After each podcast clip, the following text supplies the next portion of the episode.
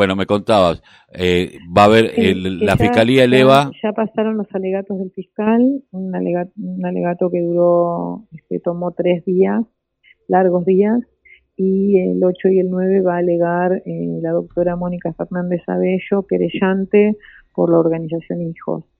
En el marco de ese juicio yo fui testigo este, y bueno, estamos esperando, para nosotros es más allá de, pareciera una contradicción en mi caso, yo lo dije ante el tribunal, que no creo en esta justicia y que este, tengo adscripción abolicionista de la cultura represiva, este, pero al mismo tiempo este, eh, había madres que por haber este, perdido a sus hijos bajo las manos de o las armas de la AAA nunca se habían podido poner el pañuelo blanco, porque en su momento hubo un acuerdo, como un acuerdo, digamos, entre los organismos de, denunciar solamente los crímenes de Estado de la dictadura y no los crímenes de Estado de la democracia, entre claro.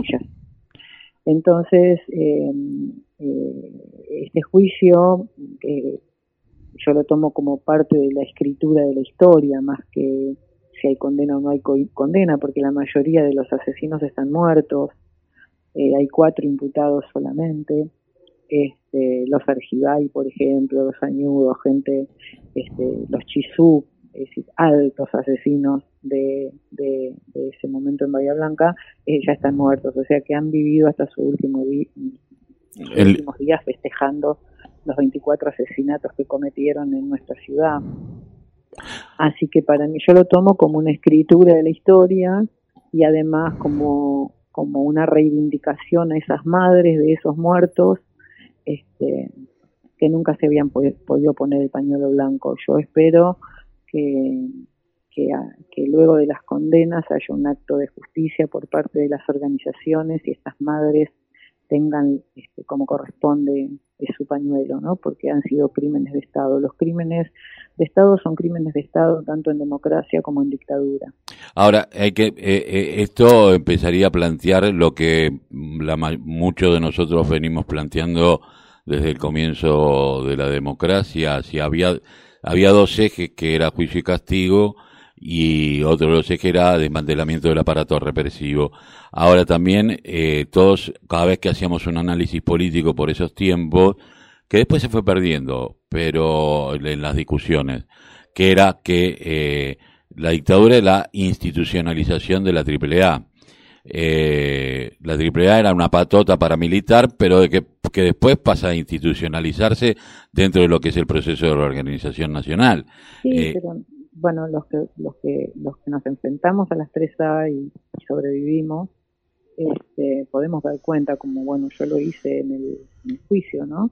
Eh, como eh, la AAA eh, antes del golpe, o sea, cómo fue cómplice del golpe de Estado, porque, por ejemplo, en el caso de mi compañero, que fue detenido en el año 75, en, los primeros meses del 75,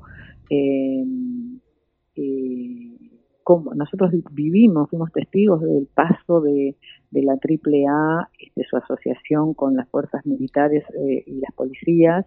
Este, a nosotros nos ponen este, cuatro bombas que estallan en, distintos lugares nuestros que, demuelen absolutamente todo. Estamos hablando de, cosas como por ejemplo 8 kilos de trotil, este, nos, nos balean, este, no tuvimos bajas en nuestro grupo, pero bueno, en, lo personal a mí me, este, pleno centro a las 7 de la tarde en una balacera, digamos, deserrajan sobre mí no sé la cantidad de municiones y con una impunidad absoluta, 7 de la tarde, con, con este, armas largas que salían por las ventanillas de los autos, toda la ciudad los veía, este, obviamente si toda la ciudad los veía, tenían caracterizados en los bahienses los autos como la fiambrera, por ejemplo, uno de los autos que ellos utilizaban, eh, y sin embargo las policías y las fuerzas militares este, eh,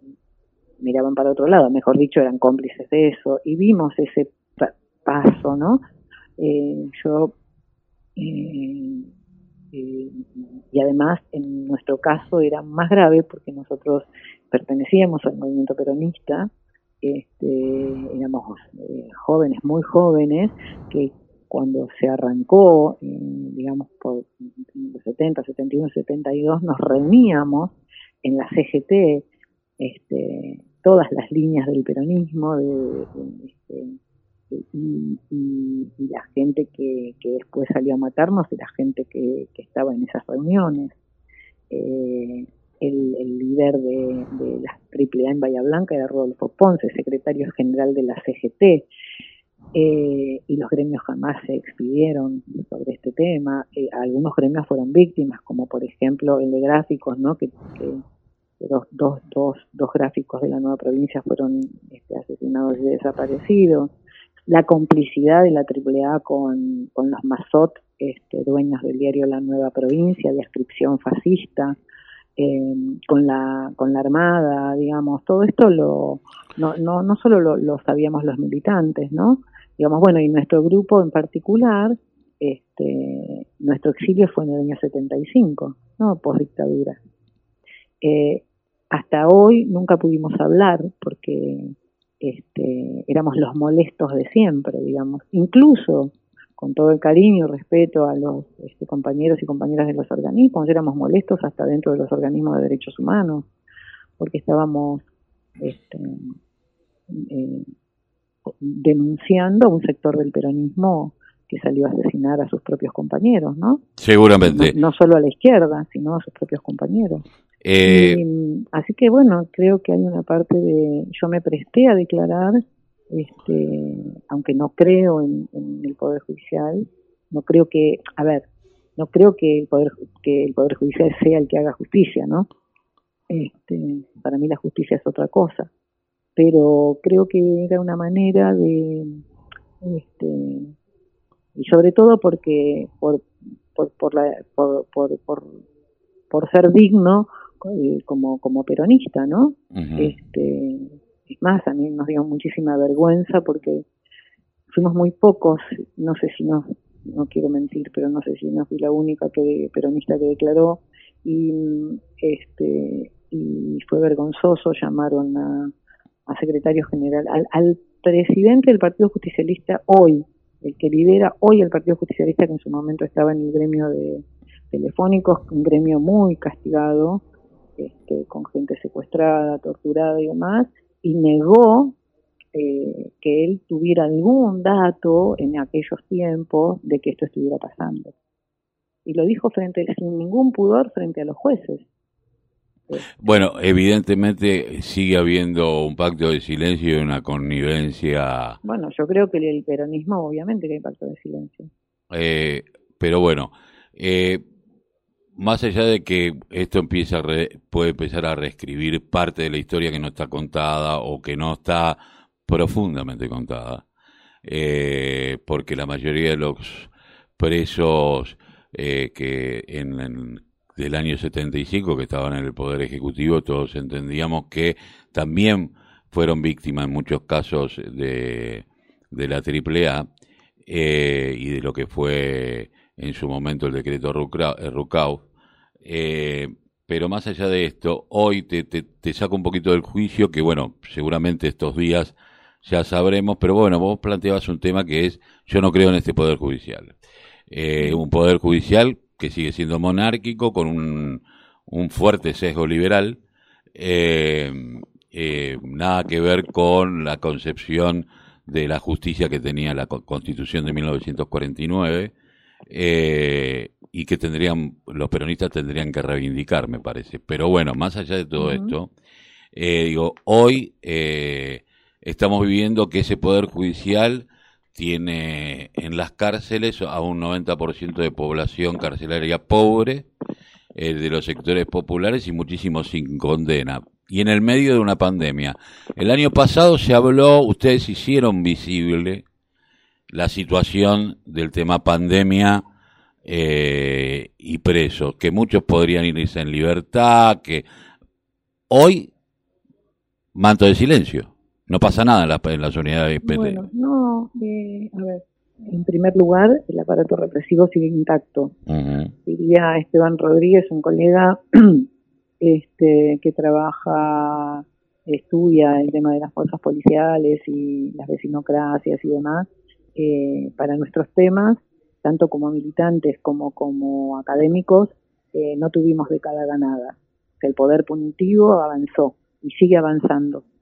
Em, la, la, respuesta a las luchas libradas el año pasado para, para, que se cumpla con la ley, tanto desde el Poder Judicial como del poder de los poderes ejecutivos, este, fueron letra muerta, digamos. Ninguna de las partes eh, tomaron eh, los instrumentos que, que, tenían para poder cumplir con los pedidos de tanto de la Organización Mundial para la Salud o de la Corte Interamericana de Derechos Humanos o de Naciones Unidas que pedían que se desahoguen las cárceles. Que nosotros podíamos hacerlo perfectamente porque, como vos decías, tenemos más del 70%, el 60-70% de la población carcelaria que es inocente porque todavía ningún juez ha dicho que era culpable. O sea, están guardados por las dudas. Nadie este, ha demostrado su culpabilidad porque no hay condena.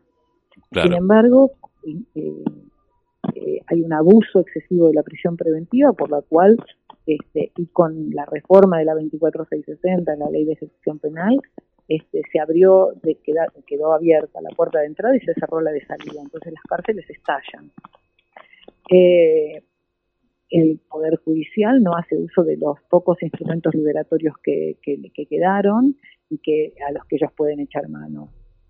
en realidad, eh, se responde tanto en el poder político, o sea, el poder ejecutivo, como el poder judicial, responden a la criminología mediática, al aullido de la sociedad que pide sangre, que cree que todos los pobres son ladrones y que no miran cuál es el contexto, que tenemos un país con arriba del 40% de, de condiciones de, extrema pobreza. Y eh, y entonces ven un, morocho y, ya es el enemigo, cuando el enemigo evidentemente es el poder económico, este, es, la pata del elefante que nos pisotea y a la que siempre le hacemos monerías para tenerlo entretenido. Digo, este, la, la respuesta del gobierno de la provincia de Buenos Aires, y lo digo, te aclaro, con muchísimo dolor, este, fue anunciar en marzo, en la apertura de las sesiones de la, de la Cámara, que en, boca del gobernador Kisilov, este, un gobierno que dice defender los derechos humanos, este, y que tiene como subsecretario de Derechos Humanos a un hijo de compañero desaparecido, este, que son conscientes de las condiciones aberrantes de detención que sufren las personas privadas de libertad en la provincia de Buenos Aires con el 110% de sobrepoblación, con abandono de personas, acaba de morir la semana pasada un detenido que ya estaba para tener una prisión domiciliaria como mínimo, con dos bolsas de colostomía, con un estado de salud, un deterioro enorme en plena pandemia. Este, no hubo este, ninguna resolución judicial para mandarlo a la casa, aunque sea con una pulsera electrónica cuando ya había pasado ya dos años, y tampoco el, Poder Ejecutivo tuvo el coraje de hacer una conmutación. Este, claramente nosotros le pedimos al, gobierno que haga peronismo con las cárceles. El peronismo hizo escuela con Petinato en las cárceles, pero ni siquiera este, eh, no le pedimos eh, cosas extremas, eh, ni que sean abolicionistas como soy yo.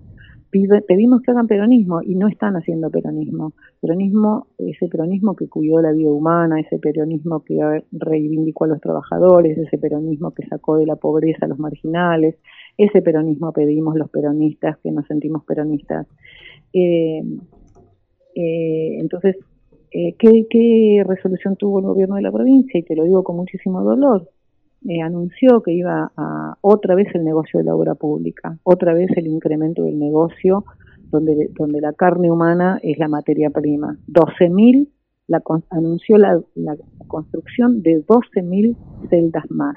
¿Qué nos está anunciando Kisilov con este anuncio de 12.000 celdas más?